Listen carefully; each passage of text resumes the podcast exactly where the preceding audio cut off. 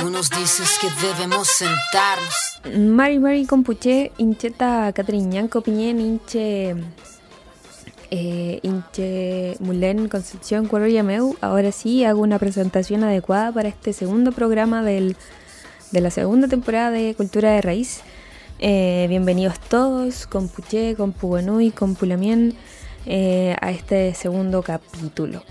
El día de hoy tenemos un programa medio extraño porque, bueno, las personas que viven aquí en la ciudad de Concepción sabrán que la noche de ayer, perdón, no de ayer, del día lunes, eh, hubo un corte general de luz por este temporal al que estamos bien acostumbrados a decir verdad los penquistas. Eh, y sucedió justamente en el horario en que, en que nosotros, bueno, las personas que nos escuchan deben saber que eh, este programa es eh, se hace una postproducción espectacular por el por Álvaro, que es nuestro radiocontrolador, y después se sube a las distintas plataformas en donde nos pueden estar escuchando en este mismo minuto. Eh, pero eh, aquel día, en aquella oportunidad, se nos cortó la luz, como a la mayoría, me imagino, de los que vivimos acá. Y, claro, sucedió que perdimos esta primera parte de, lo que ya habíamos grabado. Y era una conversación bastante interesante, a, decir verdad, donde me acompañó también eh, Rayena Larcón Lipín, a quien agradecí muchas veces que me acompañara porque se quedó hasta tarde, porque eh, bueno, y pasaron varias cosas, se cortó la luz, volvimos a grabar, etcétera, etcétera, y aún así apañó, así que Fendren Mañún, eh, Lamien Rayen por, por ese apaño ahí. Así que, mm, chiquillos, quiero avisarles desde este minuto que este programa va a ser un poquito más corto, sobre todo porque eh, tuvimos una conversación en la segunda parte del podcast que eh, estaba totalmente relacionada a ciertas, a las noticias que ocurrieron eh, y que salieron a la luz eh, en Canadá. En Canadá donde se encontraron restos de niños en un conservatorio, en un internado antiguo que era eh, para indígenas. ¿Por qué hablamos de esto? Se los vamos a contar en, esa parte del podcast. Em, pero por lo menos la parte que, que, no van a poder escuchar hoy día, hablábamos un poco Mm, de contingencia en el sentido de, la constitución. Eh, probablemente invitaremos a la Damián Rayena en otro capítulo para que podamos conversar. Eh, tiene muchísima experiencia ella. Nos comentaba también que es algo que sí quedó registrado. Nos comentaba que también la invitaban a ciertas mesas de discusiones, etc. Entonces eh, hay harto ahí que aprender de la Damián de aquí en más, en más adelante. Así que eh, con Puché. Los dejo súper invitados a esta primera, a esta parte del podcast que, va a ser más corto este programa, pero no por eso menos interesante. Los voy a dejar con una canción para que puedan, eh, para que sepan que vamos a volver. Eh, ya desde la segunda parte de, esta, de este programa de Cultura de Raíz, los invito a quedarse porque es una discusión bastante importante, la verdad. Importante es una discusión em, en realidad bastante dolorosa. Eh, así que si quieren conocer como eh, parte de eso, eh, los invito a quedarse. Muchos creen que este tipo de situaciones donde, bueno, vemos que Canadá es un país, no sé, que está muy, muy muy actualizado en sus políticas, eh, en, un montón de cosas, pero tenemos esta historia que, que no debemos desconocer y que muchas personas eh, creen que no, sucedieron ciertas cosas aquí en, el país. Em, así que, eh, como lo digo en algunas oportunidades ahí en el programa, em, este tipo de situaciones sí ocurrieron aquí eh, en, el territorio, en el Gualmapu, donde sí se hizo un proceso de evangelización, un proceso de pacificación, como le llamaron, un proceso muy largo, muy extenso que, que sí tiene en su huella una memoria viva que, es algo de lo que conversábamos con la Lamien Rayen. Conversábamos un poco de por qué la gente no fue a votar ¿O por qué cuando la gente iba a votar y le ofrecían la papeleta verde decían, no, yo no quiero la papeleta porque no conozco a nadie, porque no me siento representado, etcétera? Hay una memoria, un, un sentimiento eh, que está vivo, que es doloroso, que se entiende, pero que estamos en proceso de cambiar, así que eh, los dejo invitadísimos a esta segunda parte del podcast, porque la primera vamos a tener que volver a tenerla en otra oportunidad con el Lamin Rayen. Así que mm, con Puché los invito a esta primera canción y después recuerden que van a escuchar la segunda parte del podcast aquí en Cultura de Raíz. Así que los dejo con esta canción que es eh, Política, Amor y Revolución de Villa Cariño. Recuerden que nos escuchan a través de la señal de aerradio.cl.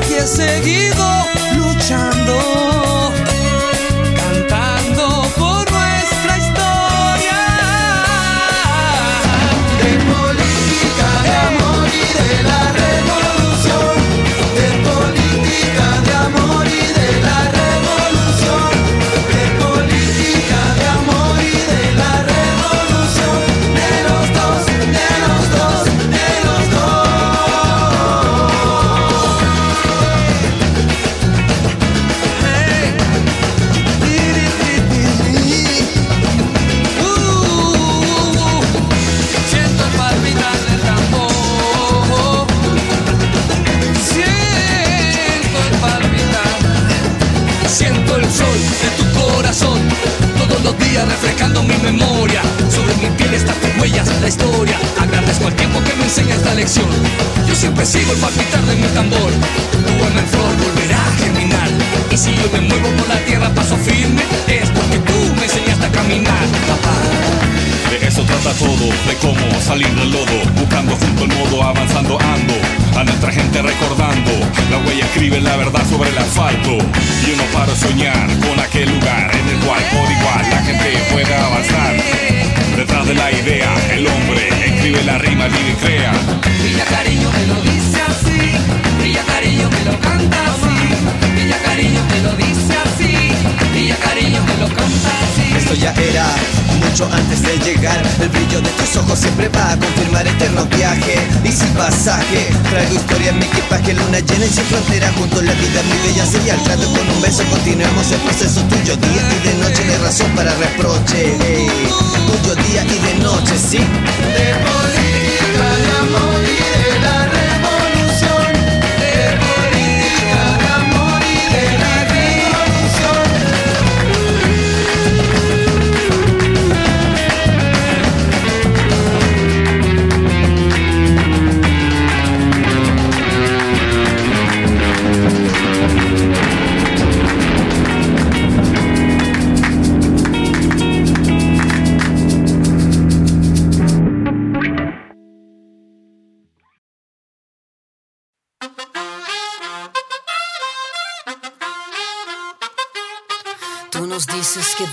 que debemos sentarnos. Compuché, quería compuché. Ay, este episodio ha sido tan. Eh, eh, no sé, ha sido divertido grabar. Risas no han faltado, eh, episodios extraños tampoco, noticias lamentables para qué decir. Em, pero nada, para que para quienes nos escuchen, este programa, como ya saben, se edita, se hace una postproducción, nosotros estamos en vivo, pero no en directo, a través de la señal de radio y quienes nos escuchan asincrónicamente en Spotify em, o en Apple Music. Eh, y nos encontramos grabando hoy día lunes 31. Son cerca de las pasaditas las 8 de la noche y hace poquito sufrimos una desconexión de lo que veníamos conversando con la Rayen, a quien aprovecho de nuevamente agradecer que me está acompañando en este momento. Eh, la saqué de sus eh, habituales acciones a esta hora, no sé lo que hacía, pero eh, está compartiendo aquí, estamos haciendo otra, una conversación eh, bastante enriquecedora. Así que aprovechen esta conversación. Eh, em, veníamos conversando un poco en la sección pasada, si nos están escuchando, bueno, o si no, si están viendo o escuchando, perdón, la, la segunda parte de este podcast, como de estos procesos que, en los que estamos, hablamos un poco de la constitución, de de, y de ahí nos fuimos a hablar, como nos fuimos en, una, en un tubo y comenzamos a conversar un poco de las cosas que siguen sucediendo, de, hitos que se han repetido, se siguen repitiendo y que lamentablemente em, ahora, hace poquito, dos semanas, una semana más o menos, tenemos otra, otra noticia que llega del otro lado del mundo, eh, que no sé si la mayoría lo ha podido ver, pero creemos también con la, la que en este espacio que es público, que, se puede viralizar, es propicio y es una responsabilidad de parte de, un medio de comunicación que, que, tiene por, por nombre o que busca acercar la cultura, aunque sea este un proceso doloroso, es parte del pasado, es parte de lo que pasó. Eh, hablar sobre estas cosas es algo que, que sucedió en Canadá, como dije, pero que también ha sucedido acá en nuestro territorio. Para contextualizarlos a todos con Buche, em, no sé si alcanzaron, bueno, si vieron esta noticia de que encontraron restos humanos de niños ah, en un internado para indígenas. Em, ¿Cómo se enlaza con lo que veníamos conversando en realidad eh, toda nuestra historia se enlaza de alguna forma de, lo que veníamos conversando, de esto de no querer aceptar un papel para votar por un escaño reservado, de no sentirse parte de un pueblo, de tantas cosas. Y ahí es donde se nos eh, ocurrió este corte de luz. Estaba hablando la Lamien Rayen ahí acerca de, de, lo que piensa sobre esta noticia, de, cómo se vincula y ciertas cosas que, que comentó, como de su historia familiar ahí, no sé si nos va a compartir, pero también Rayen, ¿qué le parece ese tipo de noticias todavía en este año 2021? Todavía. Que, que... al final, como como dicen, todo lo que se guarda sale a la luz en algún momento. Pues este, este internado que muy bien dice la mien, que se encontraron restas de niños y niños indígenas, que eh, el fin del internado en cierta forma era culturizarnos y civilizarnos, como se decía en ese entonces. Eh, Canadá o en la institucionalidad se trató yo creo que de ocultar o de darle otra explicación, pero parte de la historia también, o como no hemos ido formando nosotros como personas que pertenecemos a pueblos indígenas esta memoria larga, pues que no olvidamos. Por ejemplo, usted muy bien decía adelante que a veces hay noticias que a usted no le pasaron, no la discriminaron en su momento, pero usted siente, eh, le llega un sentimiento que fuera como que a usted misma le esté pasando y eso tiene que ver con la idea de que trascendemos nosotros, no somos tan solo individuos personales que estamos habitando, sino también somos todas las mujeres, todos los abuelos, todos los las papás y las chachas que están detrás nuestro también están en nosotros, que también heredamos eso. Entonces, sí, sí. Entonces, usted decía, ¿cómo enlazamos esta noticia con todo el anterior? Yo creo que tiene que ver con esta discriminación implícita que aún persiste y que los países o las instituciones también intentan negar diciendo que todos somos iguales y no todos somos iguales y tampoco a todos se nos trata. Como un funcionario de esa empresa india en un papel que al fin y al cabo cuando te lo dice otro que negativa, es duro y esto de Canadá eh, es algo que se replicaba a través de toda América, de toda Yayala. Los países latinoamericanos también lo hicieron. Estados Unidos también usurpó territorios, también mató por conquistar tierras, por usurparlas. Y como bien decía usted, yo antes de esta noticia, unas semanas antes con mi mamá en estas once de pandemia que uno tiene, que al final se alarga la conversación para no llegar a las pantallas otra vez estábamos recordando eso, mi mamá empezó a recordar su infancia, empezó a recordar a su mamita y me acuerdo que ella, eh, ella su comunidad, su territorio de Love Muco, del río Muco ahí de Lautaro, llegó a un colegio por el impuesto por el Estado. Y ahí iban muchos niños de comunidad, ellas son cinco hermanas y los profesores iban con una visión distinta a los profesores actuales a, ellas les prohibían hablar mapudungún, a sus compañeritos también se los prohibían y les decían que era un idioma del, del diablo, que estaba prohibido hablar ese idioma y que si lo hablaban los castigaban, los golpeaban. Y ella en su travesura de niña no entendía por qué no podía hablarlo ahí y me decía que ella hablaba igual con su hermana mapudungún escondidita del profesor, pero de igual forma cuando llegaban a la casa y le decían a la abuela lo que habían vivido, la abuela en esa visión futurista, yo creo, y de saber que uno tiene que ir creciendo con la cultura, les decía que no podían dejar de ir al colegio porque necesitaban conocer a los Winca para poder desenvolverse en este mundo en el resto de sus vidas, aprender el idioma, porque mi mamá es hablante de nacimiento mapudungun, sus dos papás eran hablantes, lamentablemente mi abuelita no era analfabeta para esto del idioma Winca, no sabía leer ni escribir, pero aún así ella sabía que sus hijas tenían que aprender el, castellano, tendrían, tenían que hablar, conocer las instituciones, pero sin perder la identidad. A mí eso me da una fuerza de mi abuelita. Nunca les dijo que dejaran de ser quienes son, ni tampoco mi mamá a mí me, dijo que fuera algo distinto a lo que ella me heredó. Sí, sí, bueno, también qué, qué, qué doloroso bueno, en, lo personal, algo que, que, les, comenté cuando recién nos estaba contando como ese proceso. Y, nada, pues, eh, yo, como, como ya le había dicho, no, en, lo personal yo no viví ese tipo de situaciones, yo no sé si mi papá vivió ese tipo de situaciones, pero... Em, fueron esas situaciones las que me llevaron como a, generar este tipo de instancias, de buscar, de fomentar, de visibilizar, etcétera, por, eh, que fue una de las cosas que comenté en un momento eh, que, hacen eco de lo que también me está comentando ahora que vivió su, eh, su mamá en, en, su infancia. Em, recuerdo que una vez fue a un seminario de, de acá de la UDECONCE eran unas jornadas, qué sé yo, y eh, en esas jornadas mostraban, em, eran, eh, mostraban como el, estudio que había hecho eh, un, chico que era sociólogo, un equipo que había hecho un estudio sobre ciertas cosas. Y, ahí eso, el resultado de ese estudio como que me llevó a, a entender muchas veces a la forma de ser de mi, de mi papá.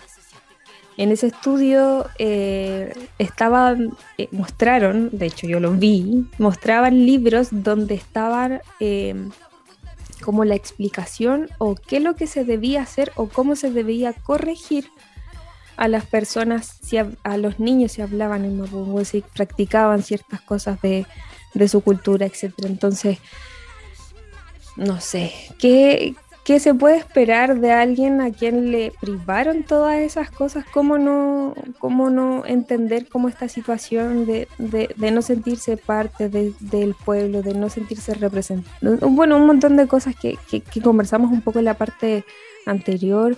Eh, ¿cómo, se vincula, cierto, con esta historia de, de Canadá, con esta noticia, perdón, que es algo que está al otro lado, que, que pasa en otro territorio y que igualmente eh, que parte de, lo que conversábamos. Eh, tenemos la responsabilidad de, por decirlo de alguna forma, de visibilizar este tipo de cosas que siguen pasando que noticias como la que comentábamos delante de, de este de esta mm, estos palos con cosas, este lugar que le pusieron Ruca, cómo desinforma la prensa a, este pasaje, eh, todos esos hechos eh, que siguen pasando. Eh, hay una memoria histórica ahí muy dolorosa que me imagino que en su familia recién están como volviendo a como despojándose de ella porque una parte para poder despojarse de algo hay que reconocerlo, hay que tomarlo, como eh, ver qué se aprendió de eso y, poder soltarlo desde ahí. Entonces, no sé, como lo dijo usted también, mm, yo no pasé por eso, no, tengo esa, esa historia, pero, pero sí eh, la siento mucho, siento mucho lo que pasó su familia, no sé si la familia de mi papá y es eh, es lamentable que sigan ocurriendo ese tipo de hechos y episodios. Y ahora cómo hacemos para que no, no se sigan repitiendo. ¿Qué hacemos con estas cosas? Ahí está la importancia de comunidad, de tejido social y también no, no dejar la culpa en el individuo, porque también las culpas son estructurales. ¿Por qué son importantes las instituciones o por qué en un principio hablábamos de la importancia del voto verde, de escaños reservados? no tiene que ver cuántas personas de pueblo indígena votaron porque ese es un camino largo y como ya lo explicamos, tiene distintas respuestas de por qué no se votó masivamente por él. No son tan solo eh, política o de, de, algunos, porque todos tenemos una historia o una memoria dolorosa en el pasado y eso no lo reconocen las instituciones o al momento de ejercer el voto. Entonces yo creo que es importante, como tú bien dices, visibilizarlo, pero también exigirlo y reconocer por qué se dieron. Porque al fin y al cabo nosotros o mi mamá, su comunidad, no era culpable en ese momento. Porque eh, a las comunidades que se les decía que los niños tenían que ir a, a, educarse para, hacer, para poder valerse por sí mismos, que no era tanta mentira, pero que se educaban con, con siguiendo principios morales y éticos que todo ser humano tiene. Y no era así. Si los profesores los golpeaban por hablar mapudungun o jugar su práctica, era porque había una intención estructural del país en formación. Bueno, mi mamá no, nació en 1960, así que igual es como no es tan antigua, tan tan antigua, pero al fin y al cabo también había una idea de que había que sacar a esos niños de su mapuchicidad o de su, de su partizo. Y hoy en día nosotros como nos reconocemos tenemos el deber tanto de visibilizar y también de volverlo aprendido a las comunidades. Eso es muy importante, yo creo que también tenemos que eh, hacer valer los derechos colectivos y ver nuestra obligación y también, por ejemplo, eh, tanto como este programa o las personas que ejercen otro, otras profesiones, también exigir a las instituciones de que respondan y que castiguen y condenen realmente el racismo implícito o el racismo eh, que se da por ignorancia también puede ser. Por eso es importante tanto la interculturalidad, yo creo que al fin y al cabo, si no somos, si los chilenos que no se reconocen como pertenecientes a algún pueblo no son interculturales, caen en estas falencias de, mal llamarte indio, de llamar, de darle significados de un pueblo a otro, a cosas que no lo son y más encima generar un aspecto negativo, porque hay mucha gente que vio esa noticia y va a decir, ah, Ruca, donde encontraron a un, al principal sospechoso de un doble homicidio, entonces eso es negativo y eso daña a un pueblo. Por, esta misma, esta memoria larga que tenemos y esta memoria colectiva que vamos creando a diario.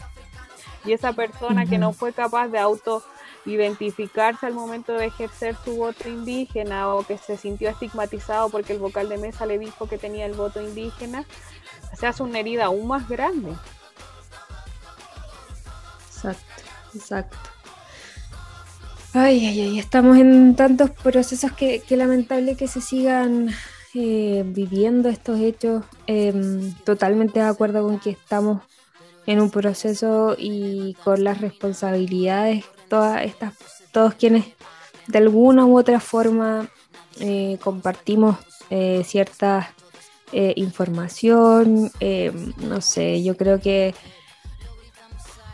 creo que los cambios están, están viniendo, están acercándose, estamos, y, lo digo como en un conjunto porque Em, creo que eh, ya pasó esa época, eh, como no, no, sé si eso habrá alcanzado a salir en la parte del programa eso que mencionó de que antiguamente la gente de nuestro pueblo como que daba nomás, daba nomás información, daba, eh, compartía el pan, compartía un montón de cosas sin importar, eh, sin importar de, quién lo recibía, porque así era como se, se hacían las cosas. Entonces, eh, creo que en ese sentido, si bien la mayoría seguimos siendo así, no puedo hablar por todo, eh, también eh, generamos este otro, este otro lado de que no queremos que se sigan repitiendo estas situaciones, no queremos que estamos cansados, así como ya basta de, todo esto que ha estado pasando continuamente, entonces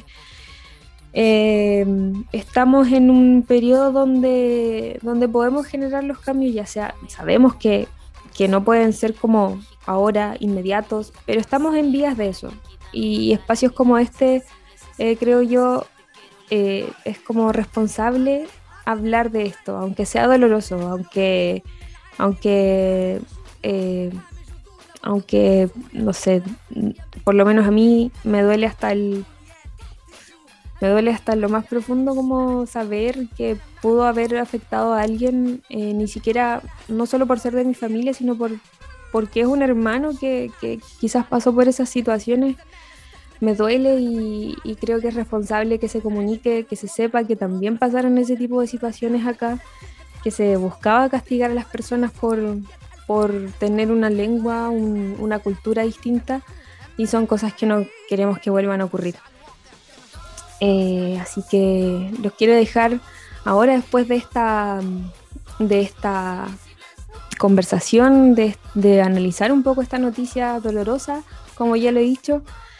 Em, los voy a invitar a una canción eh, muy bonita por lo, por lo demás, em, así que los voy a dejar con eh, Pájaro Negro de Paz Kurt.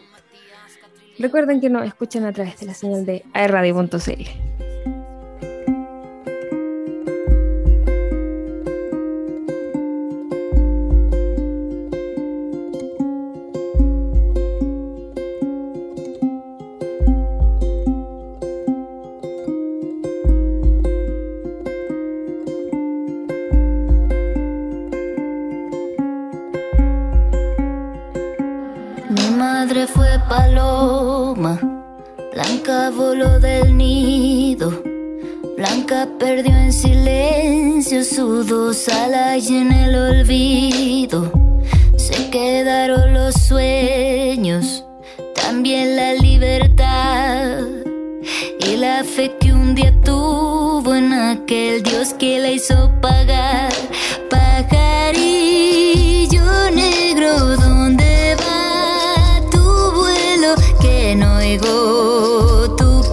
en medio de este cielo, pajarillo negro, negro y solitario, no eres de este mundo raro y sin amor.